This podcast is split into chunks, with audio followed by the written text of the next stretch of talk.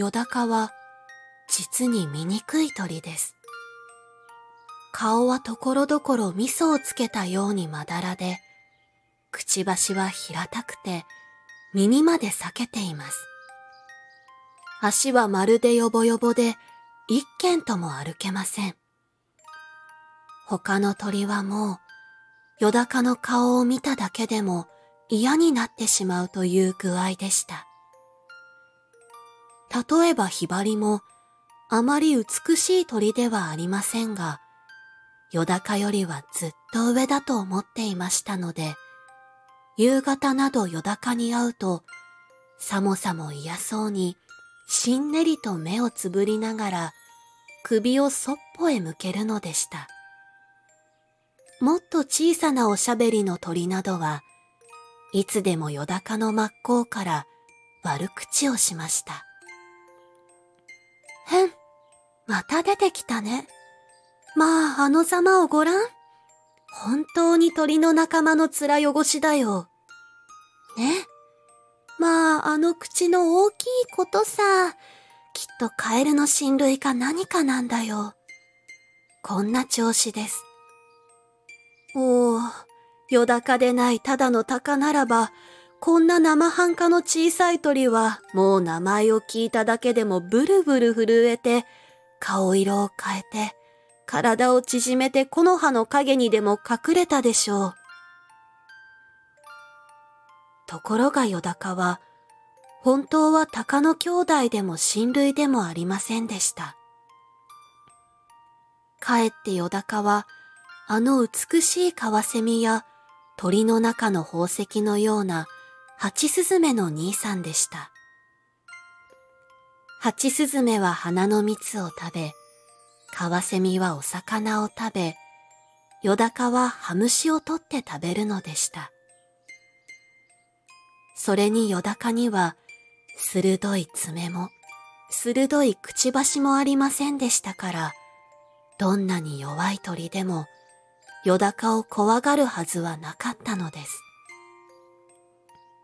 それなら、鷹という名のついたことは不思議なようですが、これは、一つはよだかの羽がむやみに強くて、風を切ってかける時などは、まるで鷹のように見えたことと、もう一つは、鳴き声が鋭くて、やはりどこか鷹に似ていたためです。もちろん鷹は、これを非常に気にかけて嫌がっていました。それですから、よだかの顔さえ見ると、肩を怒らせて、早く名前を改めろ、名前を改めろ、というのでした。ある夕方、とうとう鷹がよだかのうちへやって参りました。おい、いるかい？まだお前は名前を変えないのか。ずいぶんお前も恥知らずだな。お前と俺ではよっぽど人格が違うんだよ。例えば俺は青い空をどこまででも飛んでいく。お前は曇って薄暗い日か夜でなくちゃ出てこない。それから俺のくちばしや爪を見ろ。そしてよくお前のと比べてみるがいい。タカさん、それはあんまり無理です。私の名前は私が勝手につけたのではありません。神様からくださったのです。いいや、俺の名なら神様からもらったのだと言ってもよかろうが、お前のはいわば、俺と夜と両方から借りてあるんだ。さあ返せ。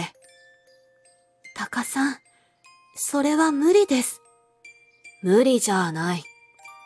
俺がいい名を教えてやろう。一蔵と言うんだ。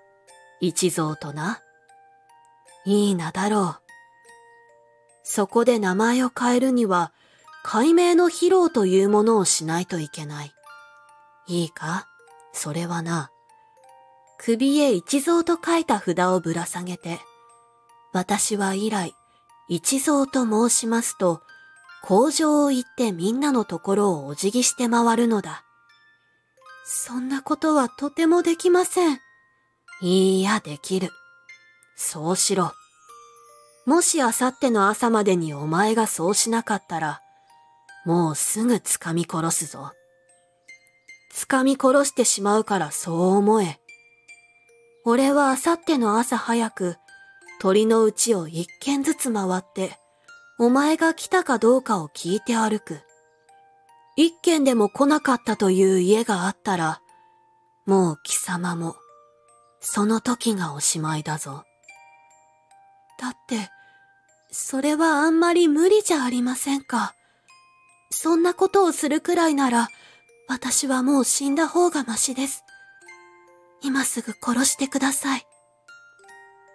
まあ、よく後で考えてごらん。一蔵なんてそんなに悪いのじゃないよ。鷹は大きな羽をいっぱいに広げて、自分の巣の方へ飛んで帰っていきました。よだかはじっと目をつぶって考えました。一体僕はなぜこうみんなに嫌がられるのだろう。僕の顔は味噌をつけたようで、口は避けてるからな。それだって、僕は今まで何にも悪いことをしたことがない。赤ん坊の目白が巣から落ちていた時は、助けて巣へ連れて行ってやった。そしたら目白は、赤ん坊をまるで盗人からでも取り返すように、僕から引き離したんだな。それからひどく僕を笑ったっけ？それによ、今度は一蔵だなんて、首へ札をかけるなんて、辛い話だな。あたりはもう薄暗くなっていました。よだかは巣から飛び出しました。雲が意地悪く光って低く垂れています。よだかはまるで雲とすれすれになって音なく空を飛び回りました。それからにわかによだかは口を大きく開いて羽をまっすぐに張ってまるで矢のように空を横切りました。小さなハムシが幾匹も幾匹もその喉に入りました。体が土につくかつかないうちに、よだかはひらりとまた空へ跳ね上がりました。もう雲はネズミ色になり、向こうの山には山焼けの火が真っ赤です。よだかが思い切って飛ぶときは、空がまるで二つに切れたように思われます。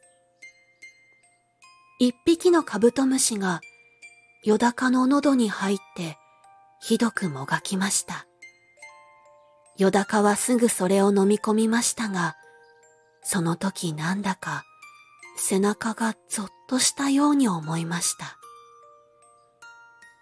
雲はもう真っ黒く、東の方だけ山焼けの火が赤く映って、恐ろしいようです。よだかは胸がつかえたように思いながら、また空へ登りました。また一匹のカブトムシがよだかの喉に入りました。そしてまるでよだかの喉を引っかいてバタバタしました。よだかはそれを無理に飲み込んでしまいましたが、その時、急に胸がドキッとして、よだかは大声を上げて泣き出しました。泣きながらぐるぐるぐるぐる空をめぐったのです。ああ、カブトムシやたくさんのハムシが毎晩僕に殺される。そしてそのただ一つの僕が、今度は鷹に殺される。それがこんなに辛いのだ。ああ、辛い。辛い。僕はもう虫を食べないで飢えて死のう。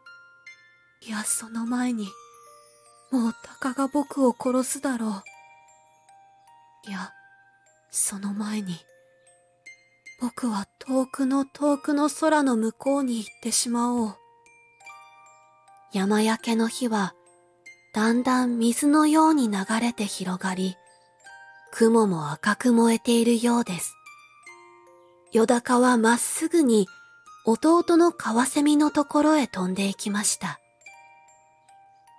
綺麗なカワセミもちょうど起きて遠くの山火事を見ていたところでした。そしてよだかの降りてきたのを見て言いました。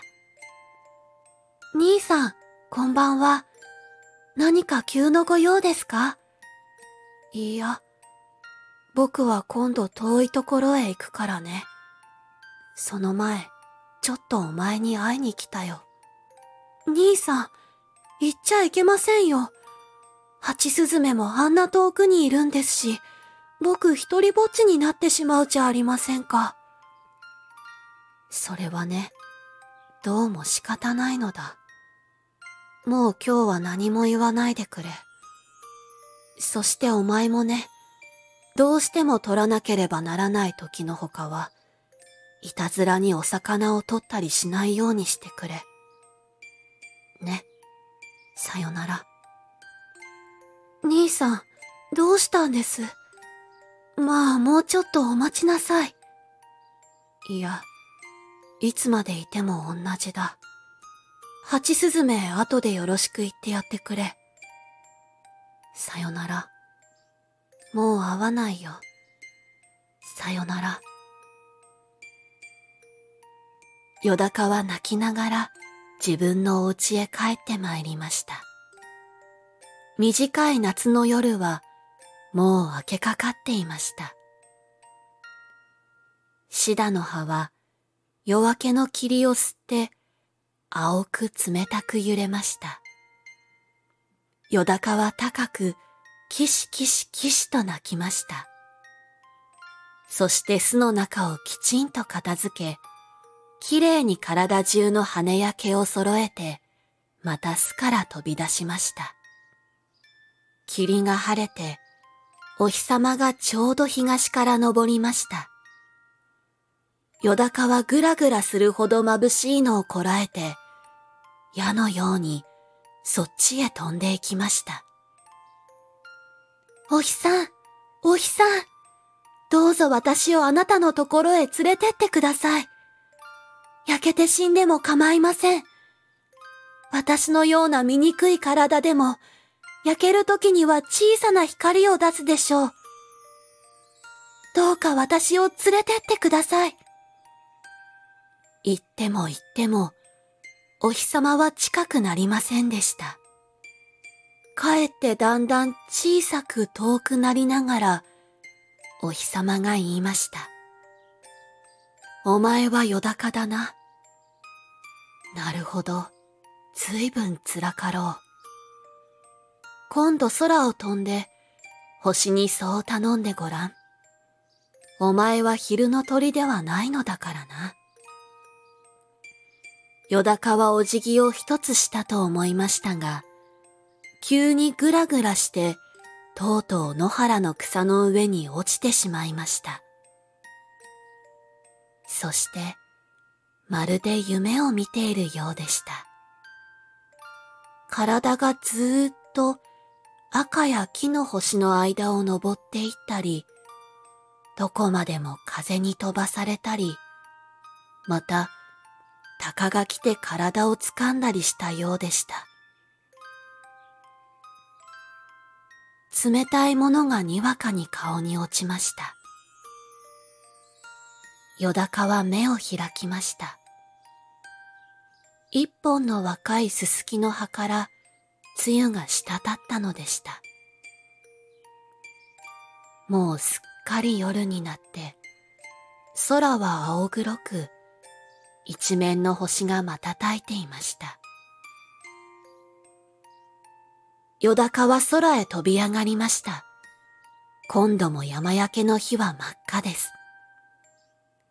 よだかはその火のかすかな照りと冷たい星明かりの中を飛び巡りました。それからもう一遍、飛び巡りました。そして思い切って、西の空のあの美しいオリオンの星の方に、まっすぐに飛びながら叫びました。お星さん、西の青白いお星さん、どうか私をあなたのところへ連れてってください。焼けて死んでも構いません。オリオンは勇ましい歌を続けながら、よだかなどは点で相手にしませんでした。よだかは泣きそうになって、よろよろと落ちて、それからやっと踏み止まって、もう一遍飛び巡りました。それから西の大犬座の方へ、まっすぐに飛びながら叫びました。お星さん南の青いお星さんどうか私をあなたのところへ連れてってください。焼けて死んでも構いません。大犬は青や紫や木や美しくせわしく瞬きながら言いました。馬鹿を言うな。お前なんか一体どんなものだい？たかが鳥じゃないか。お前の羽でここまで来るには、億年長年、億長年だ。そしてまた別の方を向きました。よだかはがっかりして、よろよろ落ちて、それからまた二辺飛び巡りました。それからまた思い切って、北の大熊星の方へ、まっすぐに飛びながら叫びました。北の青いお星様、あなたのところへどうか、私を連れてってください。大熊星は静かに言いました。余計なことを考えるものではない。少し頭を冷やしてきなさい。そういう時は、氷山の浮いている海の中へ飛び込むか、近くに海がなかったら、氷を浮かべたコップの水の中へ飛び込むのが一等だ。よだかはがっかりして、よろよろ落ちて、それからまた四辺空をめぐりました。そしてもう一度東から今登った天の川の向こう岸のわしの星に叫びました。東の白いお星様、どうか私をあなたのところへ連れてってください。焼けて死んでも構いません。わしは大風に言いました。いいや、とてもとても話にも何にもならん。星になるにはそれ相応の身分でなくちゃいかん。またよほど金もいるのだ。よだかはもうすっかり力を落としてしまって、羽を閉じて地に落ちていきました。そしてもう一尺で地面にその弱い足がつくという時、よだかはにわかにのろしのように空へ飛び上がりました。空の中ほどへ来て、よだかはまるでわしが熊を襲う時にするように、ぶるっと体をゆすって毛を逆立てました。それから、キシキシ、キシキシキシと高く高く叫びました。その声はまるで鷹でした。野原や林に眠っていた他の鳥はみんな目を覚まして、ブルブル震えながら、いぶかしそうに星空を見上げました。よだかはどこまでもどこまでも、まっすぐに空へ登っていきました。もう山焼けの火は、タバコの吸い殻のくらいにしか見えません。よだかは登って、登っていきました。寒さに、息は胸に白く凍りました。空気が薄くなったために、羽をそれはそれはせわしく動かさなければなりませんでした。それなのに星の大きさはさっきと少しも変わりません。つく息は不意後のようです。寒さや霜がまるで剣のようによだかを刺しました。よだかは羽がすっかり痺れてしまいました。そして涙ぐんだ目を上げて、もう一遍空を見ました。そうです。これがよだかの最後でした。もうよだかは落ちているのか、登っているのか、逆さになっているのか、上を向いているのかも、わかりませんでした。ただ心持ちは安らかに、その血のついた大きなくちばしは横に曲がっていましたが、確かに少し笑っておりました。それからしばらく経って、よだかははっきり眼を開きました。